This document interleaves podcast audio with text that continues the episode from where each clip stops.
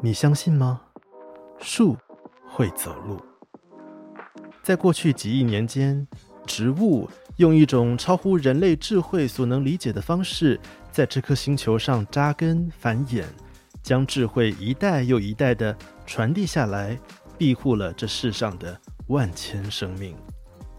你相信吗？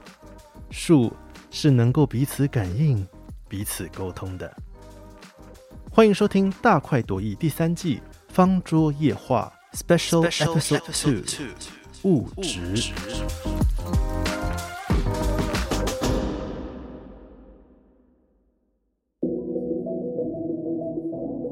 大块文化在今年台北国际书展期间举办了许多实体跟线上的讲座，有些朋友可能错过了，或者当时不克参与，就觉得非常可惜。在我们的粉丝专业敲完，有没有这些讲座的活动记录呢？活动记录，这不是就来了吗？我们剪辑了部分场次的录音档，在这里播出，让当时参与过的朋友可以好好回味，而错过的朋友也可以补课收听。邀请你一起来聆听每位讲者精彩的分享，徜徉在一本本好书散发出的哲思与智慧里。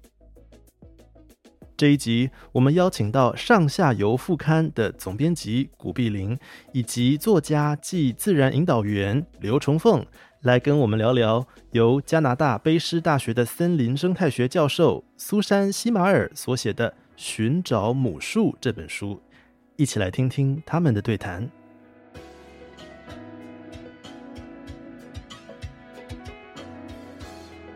好，大家好，我是崇凤。好，嗯，大家好，我是碧玲哈。嗯，欢迎大家上线。嗯，很高兴在这个时候。嗯，你们愿意到线上来与我们相会？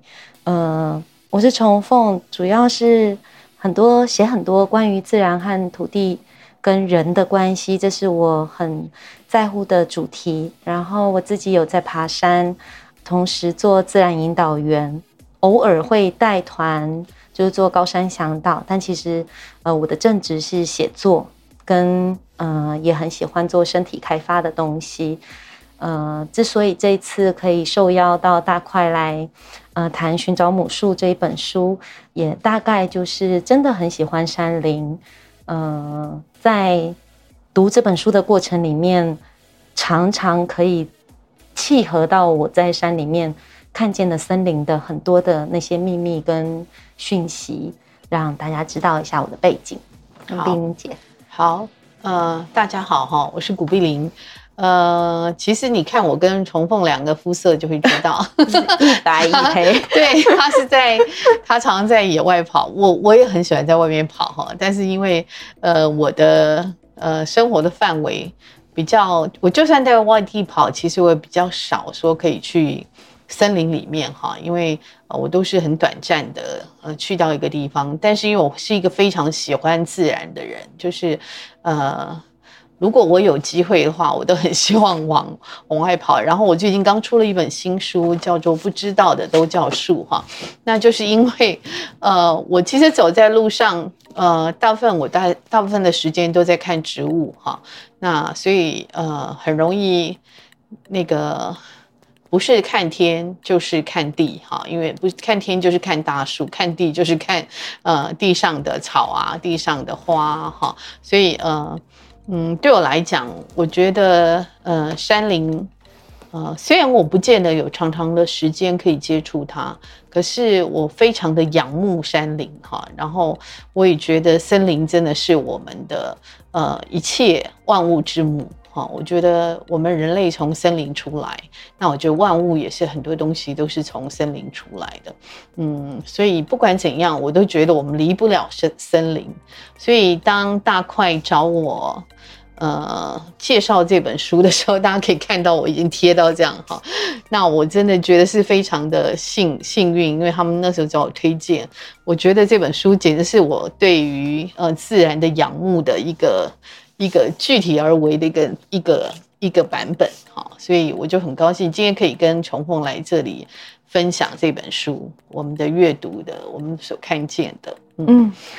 嗯，我我当初大块出版社找我推荐这本书的时候，我其实非常的呃困惑跟不确定，因为其实他是一个生态科学家写的写的专书，写的关于呃地底下树树木森林地底下的菌丝网的连接的串联的，对我来说是很科普的东西，嗯所以我其实那时候。呃，怀疑我自己有没有办法读得下去。可是我后来读了以后，我很讶异的是，是呃，我我越读越激动。激动的原因是因为，嗯，我好像 等这本书等很久了。很久哈，对嗯我读了以后，我才发现我嗯等这本书等很很久久了。为什么呢？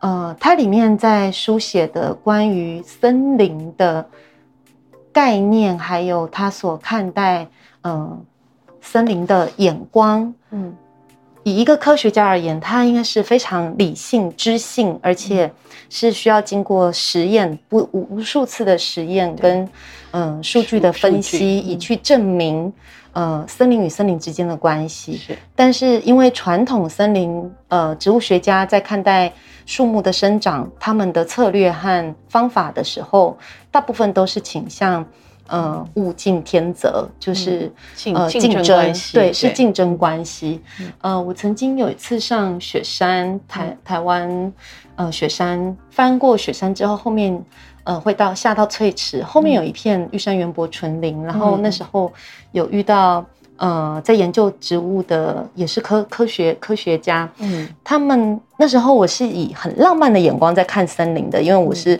就读文学的嘛，嗯嗯。嗯，然后呃，后来我才知道，他他我记得那一次他非常呃认真的跟我说，重凤不是你想的那样。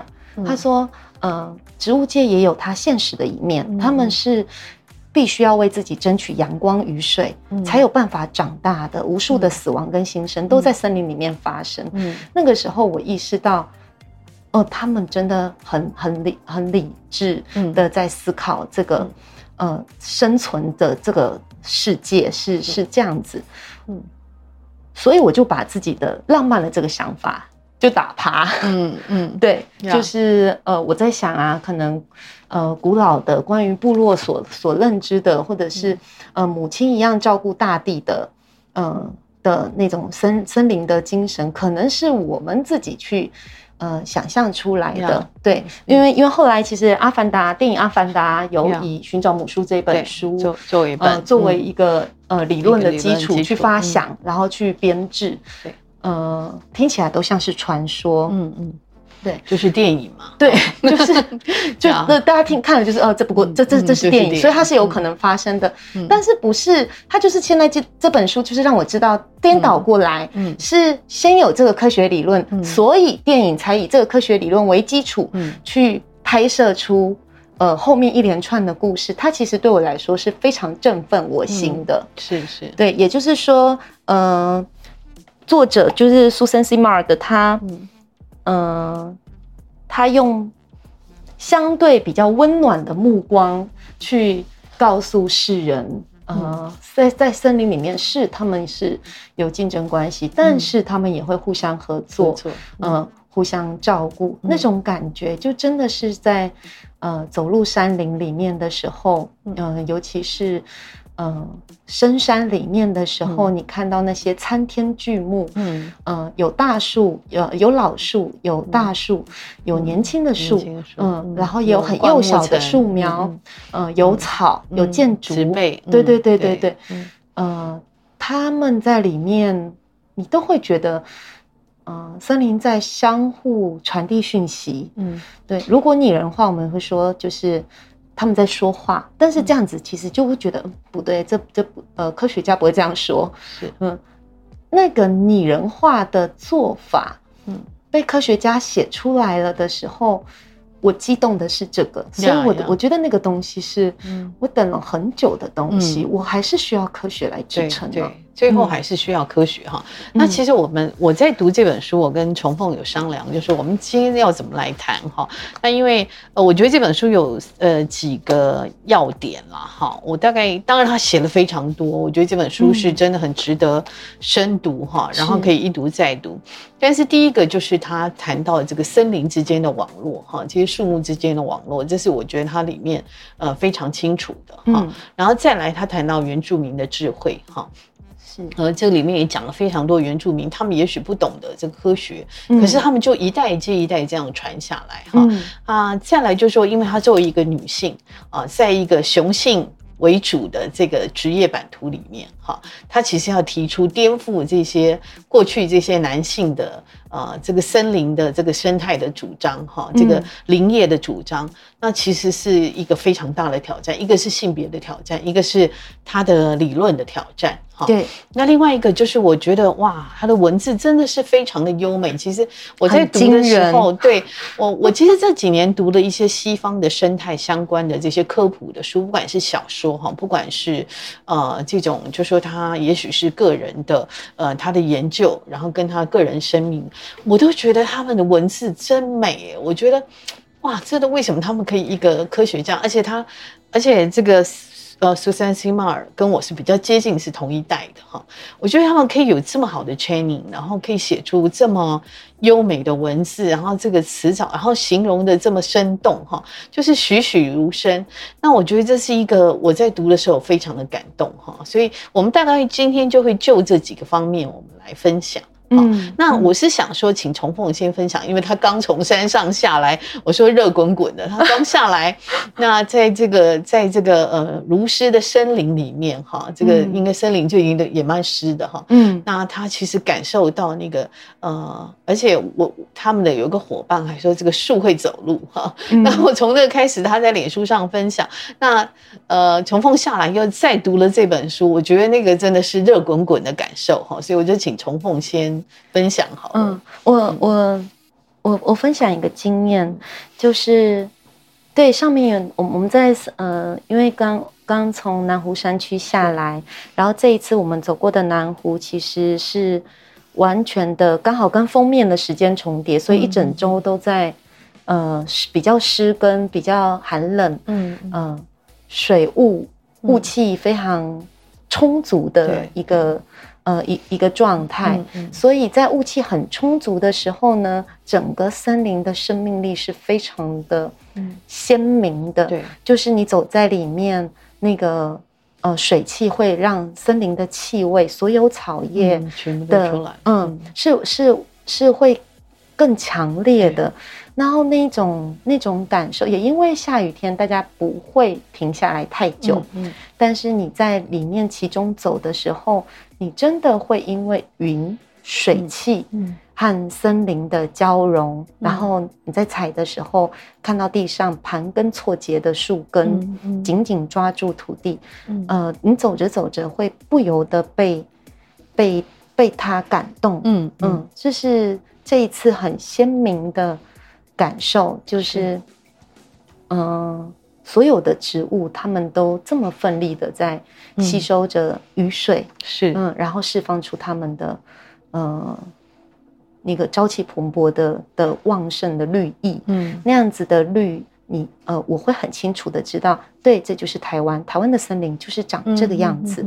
那呃，我说那个那个伙伴，他呃，他其实就是台湾的野地录音师范清慧，对，清慧他就是呃，在一个呃。嗯，还蛮多苔藓的地方坐下来讲这个第一第一句话是这样子。有趣的事情是呢，我下山之后再继续读《寻找母树》这本书，然后我读着读着，我就想到奇怪，科学家现在写出了这件事情，是因为他他真的有了理论支持，而且有越来越多人响应，或是甚至是做相呃相对应的研究，不同的各种研究去确认，一再的再去堆叠出更更。广博的一个理论系统去支撑他当初所提出来的那个菌根菌地底下的呃树木的所有对底下的网络，他们是呃树根下去之后，下面还有菌根菌，然后去互相串联跟滋养彼此，输送碳，嗯呃输输输送蛋，对，嗯嗯，去呃就是相相互支撑，嗯，对方的生命，呃互利共生这件事情，呃植物也正在做这样的事情。然后我就想到了，呃，我曾经在花莲，呃，一个它它这个高山高山森林基地，在那是呃台湾中央山脉的布农族，后来翻山越岭，移到了迁徙到海岸山脉，比较少数的海岸山脉的布农族，嗯，因为海边我们都是阿美族嘛，他曾经跟我说过。呃，在他们的那个水源地，他们的水源地的最呃源头其实是有一大片的白绒。嗯，然后他说，呃，他曾经跟我提过类似的理论，就是他说他们的老人家啊，就是觉得呃地底下的树都在地底下讲话，树会在地底下相互沟通，然后他们会在里面，第一代母树，它会借由地底下的串联。嗯。呃，知道第二代母树在哪里，接下来下一个棒子要交给谁，然后在它即将生命要要结束结束的时候，它会释放出最大的能量去支撑下一代，然后他不他不在乎他倒下，或者是他他的生命将逝，因为他知道这个呃接下来的世代是年轻的世代，他们会长大，会会支持。老人家就告诉他们说，我们要像树一样，嗯嗯，对，所以你不用担心老人家会走。我们会走，你不用担心有智慧的，或者是祖父祖母会走，因为你会把他们的生命力继续继续活下去。他们把树的智慧，或者是他们生存法则延续到部落或者是人的身上。是我就是在想，奇怪，为什么他知道？嗯，就是为什么寻找母树？就这呃这本书，它它是用科学的对提出来的理论是呃。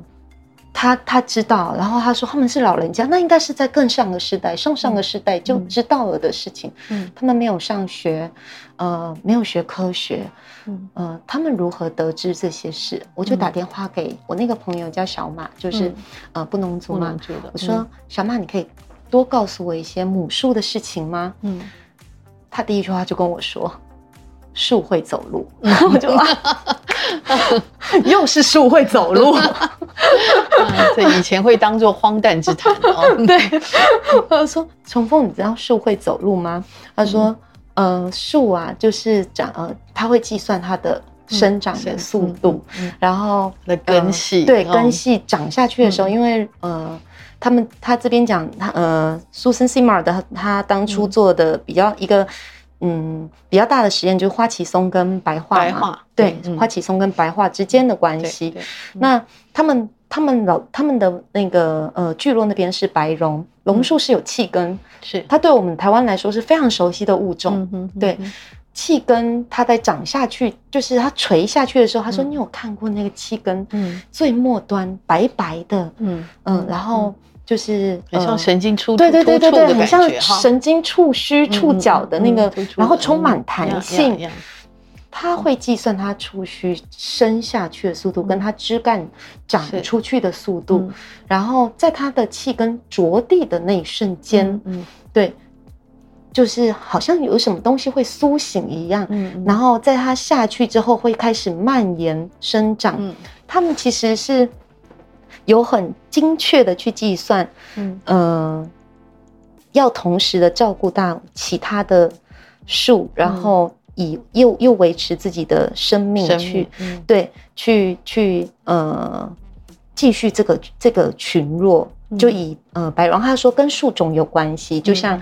呃，里面是以花花旗松，还有有经济价值的，对对对对，因为在在对，嗯，白桦是没有经济价值，是，所以那个加拿大的，因为苏森西马尔是加拿大加拿大人，然后在卑诗省，嗯，所以他们是以呃，因为他认为他发现揭发地就是呃，整个林业政策就是把所有的没有经济价值的树全部都砍断，揭发。对，然后有经济价值的就花旗松，对，所以他就会种。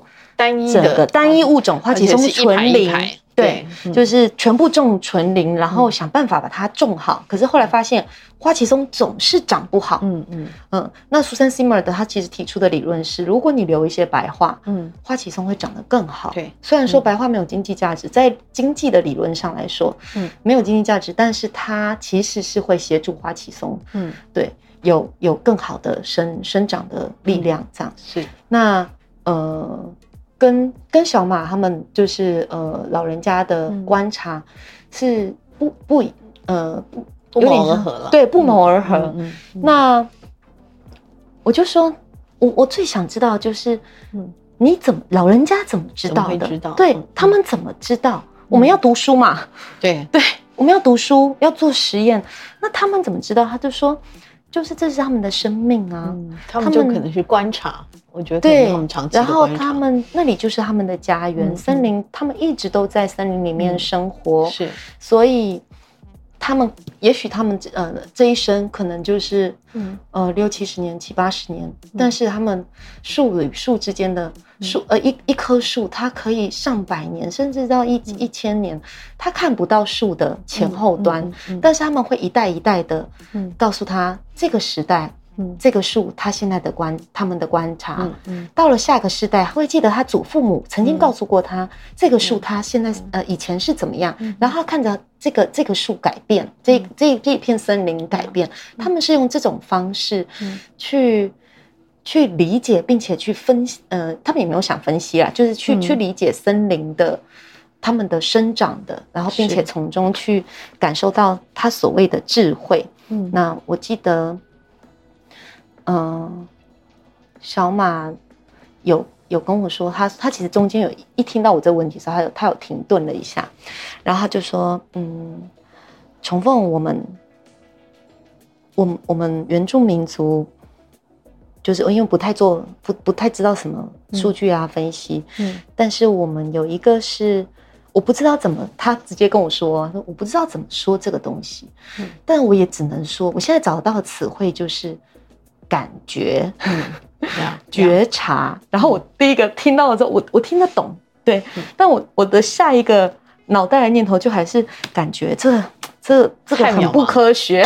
太渺茫，对这感觉这个东西，在我的教育里面是好像很很没有很没有支撑点的，没有立足点。就是是你谈感，但但是确实，他说的那个东西，其实比较像是觉察力。你在一个对地方观察力久了以后，嗯对观察觉察，然后他说，通常会是在很寂静的时候，或者是你一个人在森林里面独处很久很久很久的时候，你突然看懂了，呀对嗯，然后他就得知的事情。呀。嗯其实这个东西我觉得就是很有趣哈。其实他在这个书里面，他讲到一个东西，他说，因为他在讲说菌根跟菌跟植物之间会形成一个生死与共的关系嘛，是哈。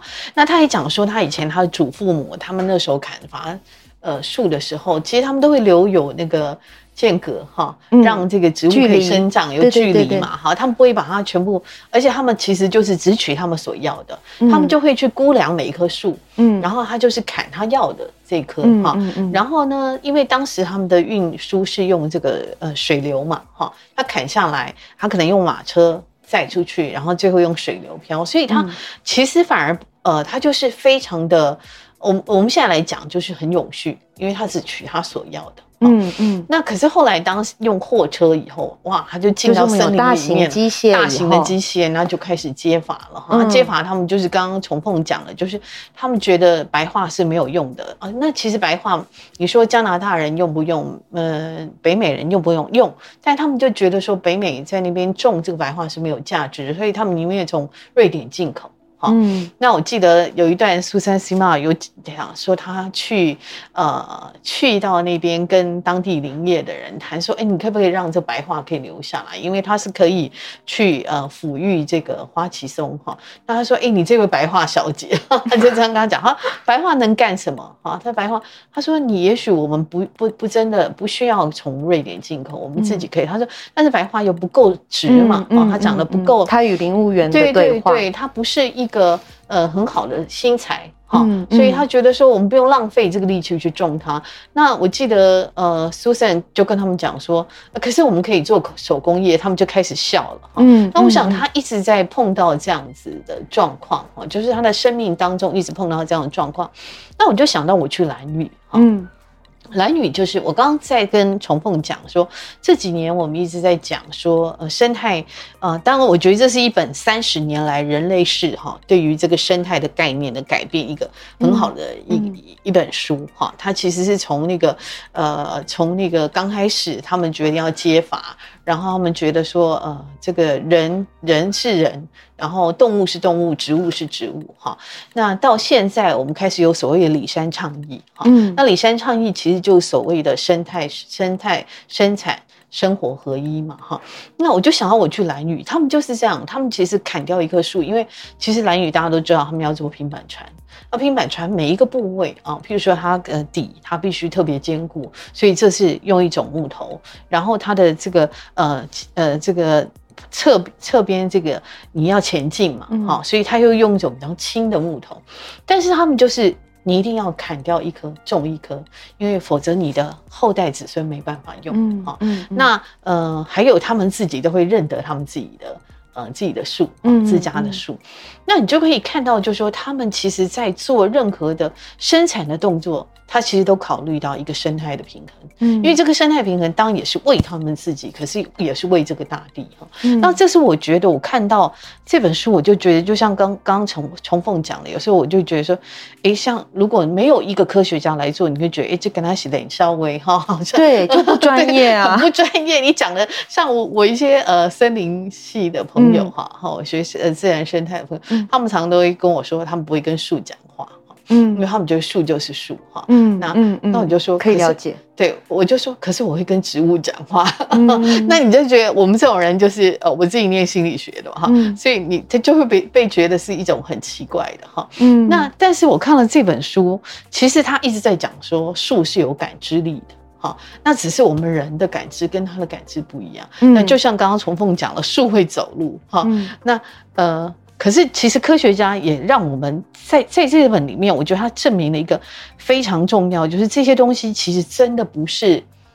呃，不是无稽之谈，好、嗯他用科学去证明，而且他又讲，他说，譬如说真菌，真菌也有分好菌坏菌，对哈对那真菌有的就是可以呃传递这个呃糖啊嗯跟氮啊，哈、那他会知道哪一个比较缺，哈，对然后而且我觉得最好玩的是，他说母树会不会认得自己的小树，对不对？哈、嗯这里面我觉得是最可爱。他说他会不会认得自己的小树？会，所以他在输送养分的时候，他就给他的小树多一点。可是他又知道说。我在这个群落里面，我不能自私只给我的小树，所以我也别必须给其他的幼苗，哈，嗯因为它就像一个村落哈。那我就我自己个人看的时候，我就觉得，哎，这个概念好像现在我们就开始会讲说人文教育哈，就是你会觉得说一个群落来去养孩子哈是非常重要的哈。那当然，如果说一个呃一个自然科学者，他一直用拟人化，当然可能会被修理嘛哈。可是我觉得他在这里面，他试着让我们懂这些东西，哈。然后他第一次要去跟呃这些男性们讲这些东西的时候，哇，那真的是很狼狈哈。可是你可以看到，我觉得说还有他也讲到一个很重要，就是说树虽然枯死了。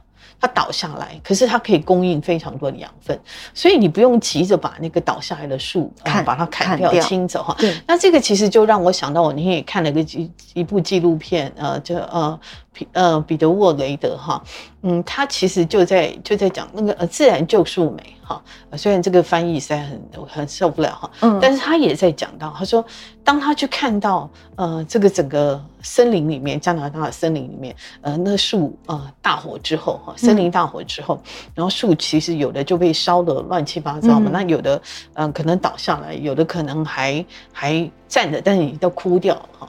那他就说，他觉得说，你不要急着去把他们都拉走哈，你把他们都清除掉，那其实他们是可以供应很好的养分，可是，在呃没多久就全部都被清走。嗯嗯，那就会看到，就说呃，当人类的概念都觉得是我要的就是这个东西哈，它是一个非常工业化的思维哈，呃，非常 mechanism 非常机械化的想法哈，它其实并没有去想到这些生态啊、自然啊，或者说呃，就觉得这个没有价值嘛。好，嗯，那其实我们常会呃看到，就是人，嗯，在我们的呃我们的，其实我觉得这三十年来是一个非常大的变化，嗯，那呃过去我们觉得还有就是说，他这里面有讲到一个东西，当他去 Oregon。啊，他去美国 Oregon，他听到了气候可能异变。那在九零年代，气候异常，对对，他说可能会有呃气候变迁的问题，会导致于这个整个森林会造成一个很大的变变化。那他把这个概念带回去加拿大的时候，就被斥之为无稽之谈嘛。哈，所以你就可以看到，就说他当他呃听到这些新的观念呢，我觉得这也是很有趣哈。其实我觉得。三号，我们等一下会讲到女性。我觉得女性有时候对一个东西会比较容易，呃，愿意相信新的。我不知道重凤会不会有这样的感觉？比较有弹性，比较有弹性。对，我们会因因为我们不是那么 certainty，我们不是那么确定。啊，就女性在看东西的时候，不是那么确定的时候，所以她当她看到有新的可能性的时候，她会觉得说，哎。Maybe 可以去了解一下，maybe 可以去踹踹看哈。那我觉得这是很有趣的哈。所以我在看这本书的时候，嗯，我觉得还有他讲到这些真菌哈，就是说，呃，这些真菌怎么样变成网络哈，然后怎么样呃开始在地底下开始在变成一个整个那个可以铺天盖地啊，让这个森林里面呃真的是可以有这个能够完全被涵养。那我想到说，我之前曾经读过一本书讲苔。苔藓哈，我有跟重凤讲，他就讲说说森林里面有百分之五十的水分是由这个苔藓来涵养。嗯，那如果照过去人类的看法，是觉得苔藓也没有用嘛，哈，那而且你可能还会滑，还会干嘛？哈，所以呃，要不要把它都清一清？哈，可是你可以看到这么多年来，呃，其实人类的概念都在改变，因为你会发现说，就像刚刚重凤讲，当他们把这个呃。白桦全部砍掉，然后把那些灌木也砍掉啊，然后他们觉得把这个地清得很干净，然后重新再种，重新再种，那花旗松就是长不好，嗯，好，所以我们常常觉得说，哎，那个没有用的东西，我们都很快要把它清除啊，可到底什么东西是没有用？啊，即便是用产业角度来看，什么东西是没有用，我觉得很有趣。嗯嗯，在这里这里面，其实我觉得他一直在反思这个问题。嗯嗯嗯。那呃，所以我自己他自己也讲说，如果没有腐生菌的话，哈，这个森林里面没有腐生菌，那森林的它累积的残骸就会多到满出来，就像那个城镇的垃圾。那腐生菌就是一个帮你呃吃掉那些垃圾的一个一个很重要的一个菌种。哈啊。或者是有一群菌种，可是啊，人类可能觉得那个没有用，嗯啊，嗯，那就像我们看到，我想那个重凤在山上应该看到很多倒的倒下去的树，非常多，对，在山上会会常常遇到，嗯。嗯，那那些树其实如果这样我们来看，它倒树其实是它可以涵养非常多东西，嗯，你你觉得它好像死了，可是其实呃倒下来的树干，你仔细观察它，它它会新生，对，嗯。那是腐腐殖质，或者是它它会它会枯朽嘛？但是会开始有其他的小生命在那个树树干倒下来的树干上面开始滋滋长，然后苔藓啊，或者是呃呃俯身的，对对对对对对对，第一啊，就是很很多会非常非常多。嗯，但我们只觉得树应该要直立，对，嗯。站着倒下越高，对对对对，越高越好。我发现人类世界其实还是有我们的单一标准，要对我们有利的才是对，对我们有利的才应该要留着，对我们没有利的，其实它不见得是对地球没有利哦，当然不是。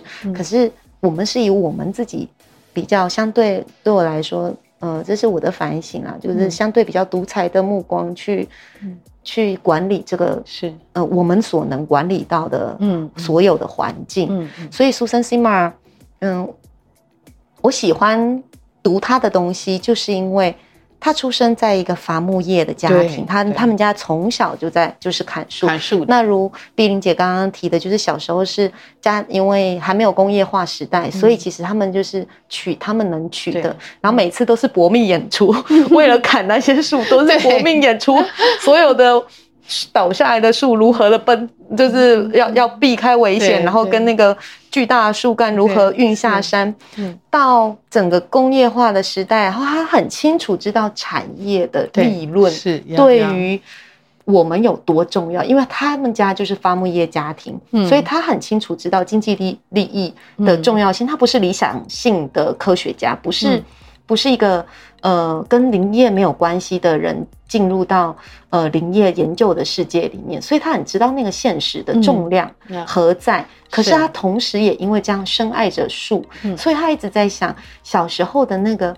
呃，那些他们种下去的幼苗明明都可以长得很好，为什么长大以后揭发之后，嗯。幼苗都长不好了呢？他才往地底下去钻的。呀呀呀，嗯是，其实他在这里面，他其实有讲到哈，像哎，他也讲到说，他们那时候加拿大奉行那个自由生长政策嘛，嗯他把自由生长政策奉为他的圣旨哈，嗯那他就说。他把所有，这等于是向这个所有原生植物跟阔叶林宣战啦，哈，就是说啊，你这阔叶林没有用嘛，哈，嗯。呃，就像如果以台湾来讲，我们可能就会把那个相思树啊，哈，嗯。啊这些把它都砍掉，因为哎你没有用嘛，哈，那可能我就单一种柳杉啊，或者种什么呃福州杉啊，哈、这种嗯我觉得才有用的，哈，对。人造林，然后。然后他他其实他就很无奈，他其实每次看到这种砍伐，他都很想阻止哈，所以他就说，哎，在这个里面哈，呃，其实他就说。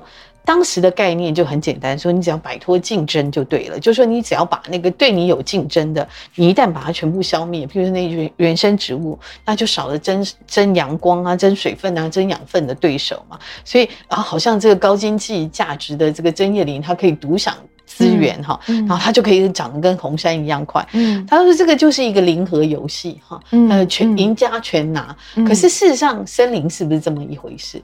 全然不是哈。嗯对，所以他在这里面，我就觉得他一直在讲到这个东西。他说，原生植物的多样性其实是可以丰富整个森林。啊，可是当原生植物的多多样性降低以后，你把它除掉，哎，好像有一些花旗松会长得很好，可是你害死了更多的花旗松。对，好，对。这是非常非常有趣的哈。还有对。嗯，还有一个是传统的，嗯。他们当局那时候传统的林业政策，嗯。在他提出了呃应该要维持生物多样性的时候，对，呃花了很长的时间，嗯。呃林政府单位或是林林林务局，他们嗯。其实没有办法接受这样子的，是，也就是没有办法承认嗯。我们过去的政策可能有问题，嗯哼嗯、我们我们需要改革，需要变革，对啊，嗯，所以嗯，我很我是很钦佩他嗯，有种 对，真的真的 这样子的很有种。嗯，然后又是因为那时候女林业也林女的林业员。在他那个班就对他一个嘛，对，跟、嗯。呃做研究的女科学家，户外的、跑户外的，嗯跟就是野外搏斗的，遇到黑灰熊啊，灰熊，，对啊，然后遇到那个狼，对对，对？就他都遇过这种的，呃，这种女性是非常少的，是是，但她她的梦想就是嗯她想要找回她小时候的嗯那、那个丰富的森林。那个丰富的森林到？哪里去了呢？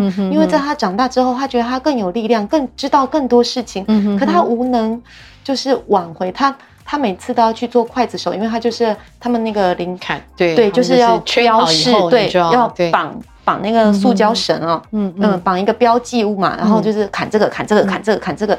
那在这个所处的范围之内呢嗯，有多少的树要砍，他总是会想要留一些老树，嗯但是他的林业员就会觉得留留留留留着干嘛？对呀，嗯，就是我们多圈几个嗯，对我们有利，比较有效对，对我们有利哦，而且来就是上面主管会觉得就是哦，我呃，这这次的利润比嗯。就是呃更多，嗯。然后甚至是有些边缘之外的，他们还会去偷 偷圈树，嗯嗯。呃，偷圈老树，他发现他救不了，救不了，对，救不了，那个那个很沮丧的动力反而成了推动他之后嗯。继续去我要证明给你看，对对我要证明给你看，这个是我觉得非常让我震动的地方。呀呀，我觉得他后来又回到，他就放弃当林业员嘛，对，回到学校去哈，嗯，研究员去当研究员。那其实呃，他这里面讲到一个东西，我也觉得很棒。我们刚刚讲原住民嘛哈，那个刚刚重凤也讲到说他原住民的朋友，然后包括像我自己在蓝宇看到的那个达悟族哈，他就讲说。哎，原住民他们会固定放火，然后帮那个猎物打造它的栖息地嘛，哈。可是，然后或者是刺激那个原生植物的生长，哈。但是呢，他们也会开路。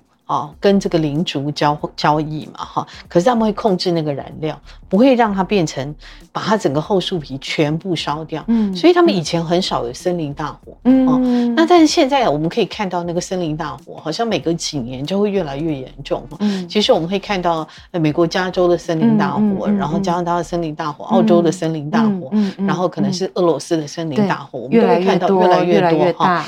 对，那甚至于完全没办法制止哈。包含气候变迁的关系，对对是是是。那其实当然这也跟呃，我想也是跟这个，当你都单一种植的话，其实因为你整齐发化一种植嘛，它其实中间是没有道的，没有路可以隔掉的哈。那其实这个东西都是呃，在呃，在这个三十年来了，我想啊，就是他因为苏珊·西马尔是他现在应该六十二岁嘛哈。那在他念呃大学到研究所的时候，那个时候大概是三十。十来年前嘛，是这样的观念没有错。那台湾当时也是哈，台湾其实现在我们是禁止呃砍天然林哈，是呃台湾的林业政策在呃九零年代有个很大的转弯哈，因为以前大家都会讲说林务局就是砍树局嘛哈，那到了呃在一九九零年的。那一代那个时间，其实台湾就有很多保育人士哈，那就希望说不要再砍伐我们的天然林了哈，所以以至于后来呃，就这个政策就定下来，就是不准砍天然林。嗯，那但是是可以呃经营人造林哈，可是当然我们的保育政策有时候会呃，民众有时候会把它呃想到很很另外一端，就是会非常往往中摆的另外一端摆哈。嗯，所以你可以看到，就是我曾经去过呃那个。我曾经上山看过，就是真的是跟那个山老鼠哈，嗯，呃，晚上我们就在对峙哈，就压力非常的大哈，呃，去丹大林林林区哈，我曾经的时候有蛮多压蛮多山，对对，我那时候在呃，就是很年轻的时候就跑新闻嘛，就跑了这个新闻哈，那呃，跟当时台湾的森林王子哈，呃，那个赖春彪哈，阿彪那时候我就跟他上去哈，那其实我们晚上就会非常紧张，因为山老鼠就会想说你们这些人是来干什么？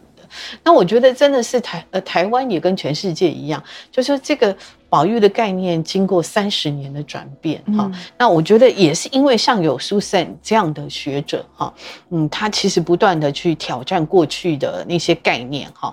那呃，我们就接下来可以不可以来谈她作为一个女性在这个女性职场里面的 对呃这个我是要对付这么多，因为其实的嗯。嗯，这本书叫《寻找母树》，然后我自己觉得苏珊·西马尔她从作为一个女儿，嗯，到妻子，妻子，嗯，到母亲，对对，我我自己觉得，在看完这本书以后，我发现她的那个母，就是我们这个母字啊，母树的母，呃，它其实是贯穿全篇，因为除了对不对大大地本身它的孕育涵养，这是树树木，它它它本来就有涵养，嗯嗯。孕育的这个概念是，他一个是他常常在，呃，呃，他的生命，那尤其是后面，因为他后来就是得得了癌症嘛，对对，他找不到继续下去的方向，而且他还有很多的研究还没有发表，接下来要怎么办？他会把他自己的那个，呃，然后还有两个女儿，那时候他已经生了两个女儿了，对。他会把他自己对也离婚了，嗯，他的生命故事很精彩，对对，他是这一本书，他是把他的生命故事完全跟他的研究完全加在一起，无缝呃，不能不能说无缝接轨，但是就是完全的融合他的科学论述，对，你读起来一点也不会觉得违和，而且很好看，是。但我嗯，我要说的是，他一直在想那两个女儿怎么办，因为他得的乳癌，女性的，对，哎对，女女性的癌症是，他是从母树上面找到。找到前进下去的力量的，嗯嗯，就是没错，母树也母树在将死之前，嗯，他还是会把。他全部的生命力就是留给呃留留给下一代，对。以，及就是不到最后也也不会放弃生存这件事情。是他常常会把自己的，嗯，我觉得可能就是女性嗯。会有的一个、一个一个包容跟嗯嗯转移吧。那我对我来说很，我比较困惑跟在乎的事情是，他在当初最初嗯。稍稍年轻一点的时候提出了这个理论，我好嗯惊讶。那时候科学界对他的抨击嗯，跟批评是这么的强悍，对对，我没有想过会有完这样完全不。留余地，对对对对，那可能在他们那个年代，嗯是他这样子提出来是，是是是真的是可能稍显天真如莽，嗯。或者是呃，对于其他来说原来是挑战。嗯。嗯，那他当然也因为这样子就是非常受挫嘛，是。可能也有想说就是、嗯。呃呃要要要怎么办，就是、嗯。呃忍。就是女人就是会忍嘛，嗯。就忍着，她不要不要反驳，不不，对她中间有一段是说她，不反驳不驳，反驳反而更糟糕，就是嗯。就一直被抹对沉默，但是就一直被抹黑，嗯。直到他找到了他很确定他要上节目，再一次的说他的理论，嗯。然后呃，他可以回应这些批评，嗯。呃，他用他的方式嗯。去呃，就是这这一次我不要再忍耐了，嗯。他其实是在作战的。对，要对要要，嗯，他用他女，就是他用他的方式在作战，是但是在那个雄性世界的版图里面，嗯。呃，在那个呃，因为他提出我我们人类对于森林的控制，嗯。一个是控制、嗯。控制管理、单一标准，对。对，嗯。这些都它其实都是很很阳刚的力量，对是，对，就是。是我我就是要这个树种。conquer，对对对对对个这个森林，对，嗯。那他他提出的观点对我来说其实是很具包容力的，要要要嗯是，但是很费力，也比较复杂。对，嗯，对。也比较复杂，但是是。是有看看重其他生命体的，他继续在这上面的奋斗，嗯。呃，对我这个现代新时代的女性来说是非常鼓舞的。嗯。就是这位女科学家，我很谢谢她，苏珊呀 s i m a r 呀。嗯。其实因为我刚刚讲说，我跟她可能呃比较是辈分比较接近的嗯，哈。是，那其实我们这一代女性有我们自己这一代女性的我们的课题了哈。嗯那嗯，其实我们真的面对呃，尤其我们在职场那么久哈，我们也是常常会碰到各种不同的嗯不同的状况哈。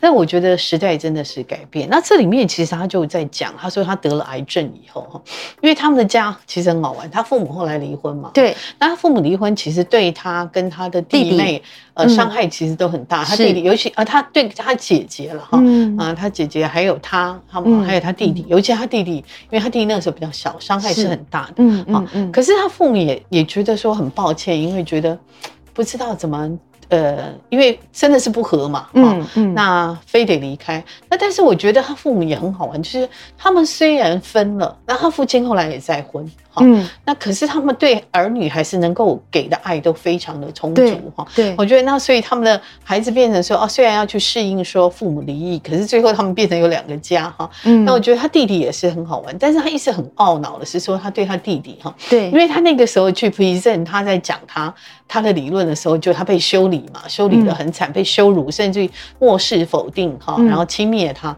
然后他弟弟就意思就跟他说，而且他弟弟就是一个 cowboy，就是牛仔嘛，他弟弟是他弟弟牛仔就是一个驾驭牛仔公牛对对，所以他弟弟就觉得说，哎，女人就是要在家里嘛，你去搞这些东西干嘛？然后就整个激怒对他们两个就在那个酒吧打起吵，差点没打起来，只是吵架，很很激怒了，哦，然后最后他们两个就不说话就走了，非常挑战女性的的对对观点，对对，嗯然后他弟弟就跟他完全就不讲话哈。对可是刚刚就像那个琼凤讲，他后来为他自己的理论、为他自己的学说去 fight 以后，因为得到很不一样的结果。他就想第一个想要分享的是他弟弟，是就他弟弟就就意外意外意外上升了，好那对他嗯来讲，他觉得这是生命真的是太大太大的遗憾，他嗯。完全觉得我等于是说我跟这个人吵架还没有机会和好，你就走了哈。但是嗯我觉得在这个当中，我们也看到，而且还有我觉得有一个很好，有一段他很玩，他讲到他父亲其实很怕黑，对不对？然后所以他父亲跟他去森林里面，他请他父亲来帮他做研究的时候，他就一直要灯照着他爸爸，给他爸爸看到哈。那其实你就可以看到。这个父亲呃护着自己的女儿，可是女儿反而过来照照顾父亲哈，这就是一个家庭的力量哈。所以他当他讲说。当他发现他得了癌症的时候，那其实他就在想，他他就回头去想他的家庭，哈，他就说，诶，我想象水滴，哦，这里面有一段哈，一呃三百三十二页这段我非常喜欢，他我想象水滴胜过把黄松、花旗松、柳叶松和赤杨连在一起的真菌网。我回家了，回到树木，我温暖好友知己的怀抱。哈，然后他就说，他妈妈拿着咖啡从小巷走走出来，哈，走过来。当时看到他妈妈一头这个白闪闪的头发，所以他就想到说，母树，他说，生命将近，也继续为其他的树提供养分，哈，遮阳，保护他们，照顾他们。我想起我的女儿，我两个宝贝女儿，她们就像正在成长、绽放的耀眼花朵。我闭上眼睛，就算母树也无法长生不老。嗯，其实这一段我看了非常的感动，我也有画起来。对对，我我非常的感动。其实做了一样的，对，我们做一样。那大家可以看到我们这个笔记 这样子哈。那其实真的，我就觉得说，哇。他真的太会写了，你知道吗？他真的好会写。那可是在这个当中，我就一直看到做一个母亲哦，他在做一个，就像刚刚重凤讲，他做一个女儿的角色，做一个孙女的角色开始，然后做一个女儿的角色，然后最后做一个妻子，然后最后他又离婚，又离婚。他为了，因为他。呃，每天都要通车嘛，哈，然后他先生是一个很希望可以大隐于这个山林间的人啊，做这单纯的事。那先生是完全受不了，因为女儿都要他他照顾，他先照顾，先生帮他带。对，所以后来他先生就说实在是受不了，哈，他现在又希望他辞职嘛，因为他每天花在那个呃战场上面时间，他无法放弃他生命的职业，对，所以对，嗯，这个后来他先生就不得不跟他离婚。可是你可以看到，一直到最后，他现在还支持他。他的前夫还是他支持的力量，对他们还是相互的保持一个良好的关系。哎，这个真的是非常非常不容易啊！好，我觉得夫妻要离婚，那你就会可以看到这个家族。所以他就说，到底竞争是不是森林唯一重要的植物互助？哈，这个根深蒂固的教条，他不断的一直一直去打破它。哈，他说，所以他就说，嗯。虽然母树它可以分辨这个亲疏，尤其它是透过这个菌丝网来辨识嘛，哈，它的差异会呈呈现在个树木的健全程度上面啊，比如说自家的幼苗啊，会长得比。别人家的长得大更大更好，存活率更好。他一直在看这个东西哈。那呃，他也在看他自己的家庭哈。嗯，对我觉得他一直在透过他自己呃他自己的研究，然后一直反照他自己的家庭哈。嗯，而且还有一个东西，我觉得太妙了。当他说她怀孕了，对不对？因为她其实怀孕也不算年纪小了。嗯。他第一个去滑雪，我差一点没昏倒。我看到之后，我觉得这简直是不可思议哈。对，呃，我想重凤可能因为他在山林跑，他觉得还好。可是我一看到他一个人去滑雪哦，然后还碰到熊，对不对啊？我想说。我的妈呀！为什么有一个？然后他说他他很紧张，他赶快想要逃离嘛。他肚子里面的，他感受到肚子里面的孩子。我想着，这个妈妈简直，这如果在我们来看，简直是个疯子嘛。是女性身体里面是有某个疯狂的基因。对对对，她居然第一个听到怀孕是去一个人去滑雪。好，那。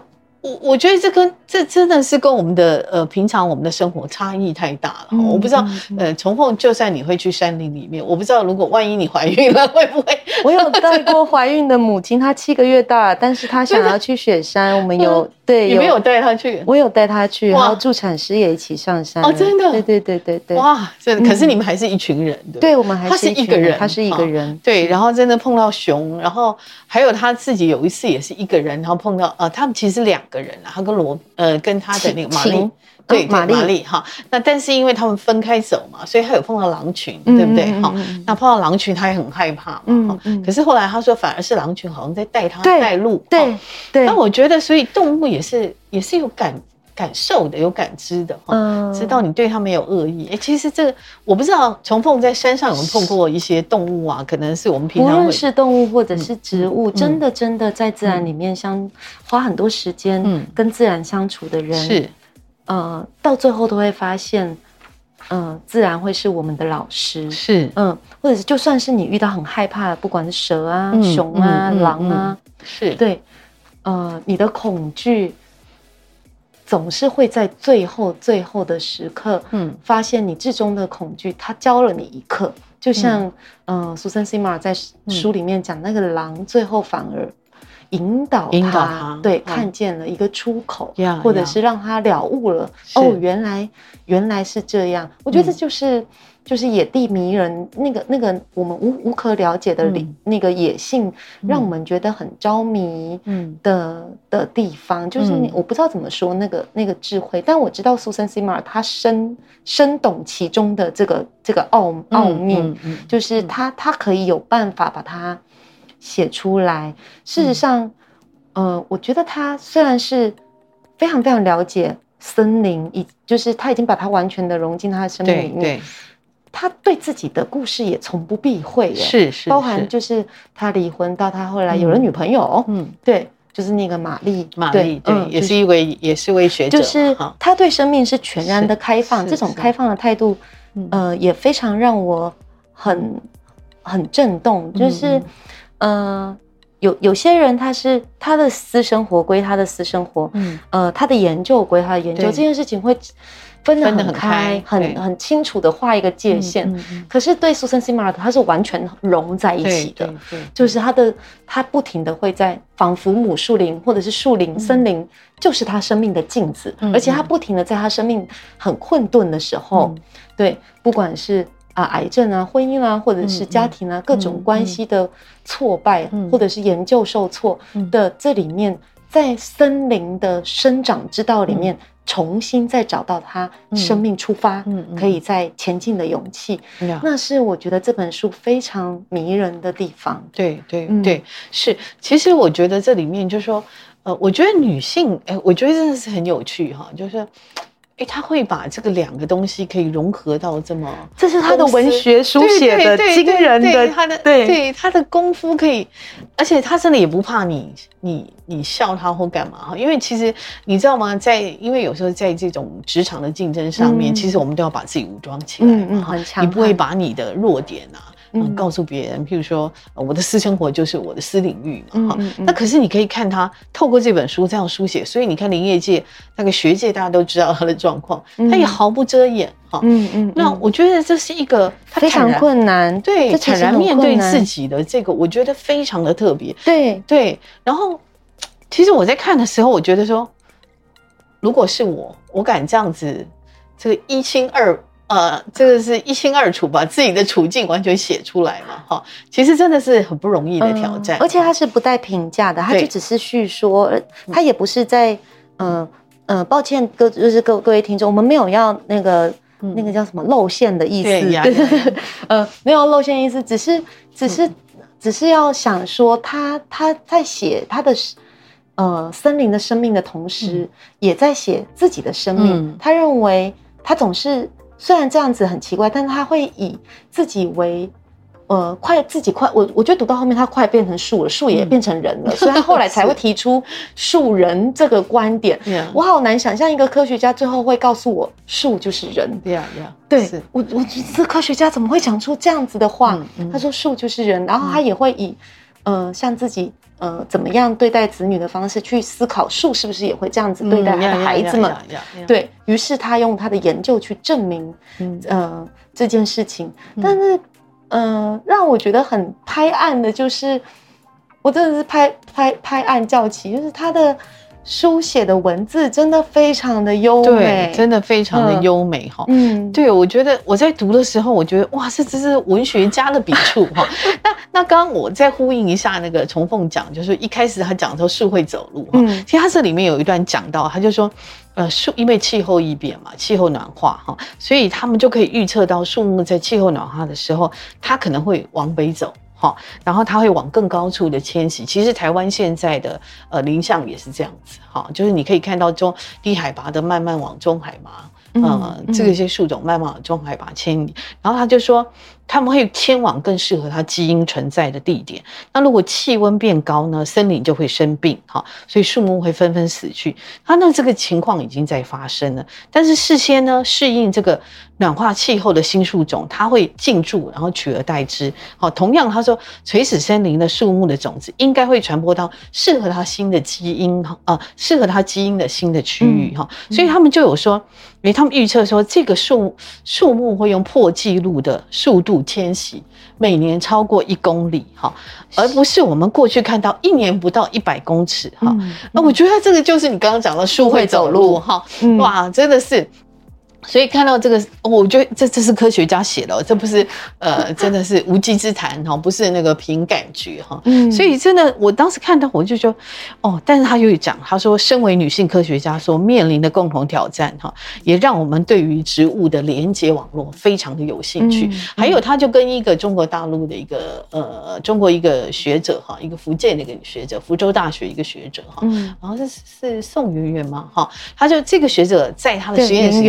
对，圆圆在他实验室里面做了，他发现番茄，好，当他受到呃那个受到呃外来的力量要迫害他的时候，他会发出讯息给其他的番茄，是对不对？是，他就说，这听起来是有无稽之谈，对，这是有科学根据的。对，他说他在实验室里做，他就写信给他说，你可以不可以在森林里面做？哈，就是当这个树呃受到这个外来的呃。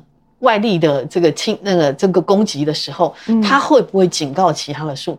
就发现真的会。哦，真的很妙。它可树不会走路，可是它会强化它的那个整个防御系统。因为你，你告诉我，譬如说，就像我跟重凤说，有人要攻击你，你就会想办法强化自己哈。那树为了生存哇，所以我当时看到，我觉得哇，真是不可思议。然后我们再来讲它的优美的这个词藻、优美的词句、优美的文句，我觉得到处都是金句，都是很精彩的段落。哦，我看到简直是，我说我就跟那个重凤说，啊，塞真的是太会写了，我简直是。嗯，所以很很推荐大家来读这本书。对对，这本书我真的觉得很棒。那哎，重凤，你要不要分享？你觉得它非常优美的文句，你可以朗读一下吗？呃，我没有特别的抓出它是朗读的字，但我有一段非常触动我。嗯，我我后面朗读一小段，然后因为时间的关系，是最后我也就是在跟嗯大家很简短的说一下。嗯，时间到。对对对对，时嗯时间的关系，我们我们会拖延个十分钟，也许对。好，我我读一段哦。嗯嗯，呃，他他他这一段前面其实是在说，呃，就是他正在跟林业员 argue，嗯嗯，就是关于松树到底。就是要种几种几种松树，他希望可以可以多一点。然后他还在林林业界工作的时候，嗯呃，最后的沮丧，他说：“我回自己的桌子，重写种植规划书，一颗心沉到谷底。当年那个吃土的小女孩怎么了呢？那个会用树根编辫子，为复杂又奇妙的大自然着迷的小女孩呢？惊人的美丽，层层叠叠的土壤。”深埋的秘密，我的童年在对我大喊：“森林是一体的。”嗯，对，就是很很短的一句话，就是他其实是在用他全部的生命去回应他童年的困惑，就或者是说他童年的，就是那个他们家不停砍树，然后再种种树，然后种的树也都可以再长起来，然后再砍树的那个生生不息的那个循环，他想找回来。最后他在书的。呃，书末就也真的找到了这个答案，就是它的铺陈跟铺梗，嗯，还有前后的堆叠，是，呃，没有到写小说，可是你就会知道，它是一层一层去安排的，哎，真的，呃，对我来说，这就是读书最大的过瘾，而且它是科学科普的的资讯夹杂在里面，这是我很。呃，很推荐，就是大家读《寻找母树》哦。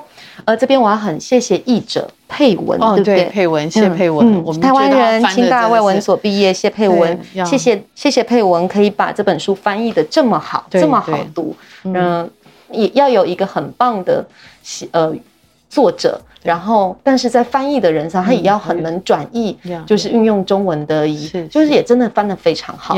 然后听说那个嘉义大学林正道老师做了非常多的。嗯审那个定审定，嗯对。那玉林正道老师也是蛮蛮在这个领域算是蛮权威的哈。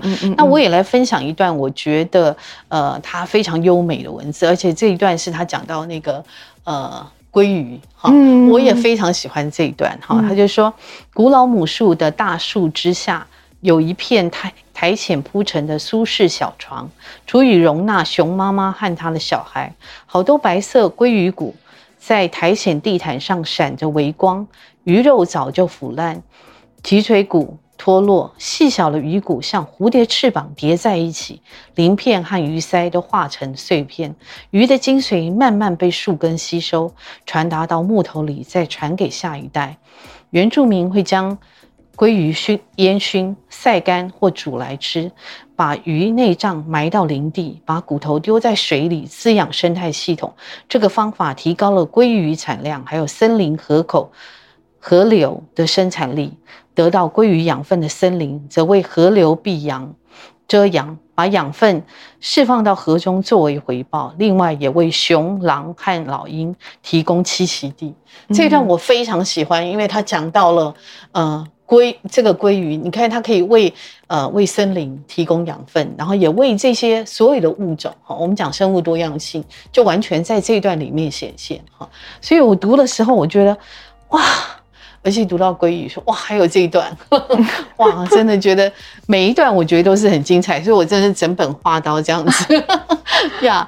那其实时间也很快哈。嗯，嗯最后想要就是跟大家说，嗯，寻找我们我们刚刚谈的好像都是很深远的、很原始，嗯，原始的森林，没有。其实，嗯，就像贝云姐的新书，她不知道，嗯，是新书叫做《不知道的都叫树》，然后她她写的其实是。呃，我们身边的植物们，植栽啊，然后家门前的花朵啊，行道树啊，或者路上的野草，对，其实所有的植物它都在传递讯息。你现在走出去，而是台北大安森林公园啊，对，或者是呃台北植物园啊，或者是路边就路边的行道树，和平东路上面的树，它们都在传递讯息。它不是呃很遥远的事，很遥远的事。如果有机会，你可以走在街上的时候。多停留下来，嗯，听听树，或者是观察一下树，他们在传递什么讯息？嗯，呃，也许是我们可以尝试的是，这是很科学的一种态度哦。是 是是，呃，对，其实其实从凤也讲，就是因为我真的没有太多时间可以去山林，可是我自己觉得我跟自然是蛮接近的人，因为我的生命，呃，我的生活四周哦，其实像我在我的工作室一出门。呃，那里就好多，就是一个小生态哈。我从来不去除它，它就有那个小叶冷水嘛，嗯啊，然后有呃树珠珊瑚，然后有那个呃那个荷叶大戟哈，然后还有呃那个土人参哈，它就在那边，就在我的一出门就是那个我的门口就是一些。就是完全的花园啊，对对，其实我完全不不去除它，不去理它，然后我就常常观察它，哎，最近又冒出什么？哎，有时候又好像有小精英在里面哈。那这些都是我们身边的。如果万一你真的没有办法像重凤这样常常去山林里面，我是很羡慕他。我说下次我 自我训练一下，也许我要来跟一次。但如果不行的话，其实你呃，其实就像苏珊·斯缪尔讲，他说你呃跟植物。跟你要跟植物产生连接，哈，他说是对他最后有讲说，就算你在你在森林里面，他说跟你的植物建立连接。如果你住在都市，在阳台上放个盆栽，如果你有院子，打造一座花园，或加入社社区园地，好，那是你可以立刻做的事。而且苏珊·斯缪尔他自己也种东西，嗯，我那时候看到他就他在家里，他也种很多植物啊，可食的植物，所以不是只有。呃，遥远的森林，我们一定要到一个地方，我们才能够自然连接哈。当你呃在你身边的自然，你去观察它的时候，它自有它的生态，嗯啊，我觉得这是呃生命中间，我们生活中间非常美好的一部分。嗯嗯，那谢谢大家，如果呃我们就暂时到这里，好不好？那希望我们对于森林的热爱，我们还可以继续下去。哈，是一定会的，一定会。好，谢谢大家，谢谢你们喽。好，谢谢，欢迎用不同的目光看待森林。对，拜拜，拜拜。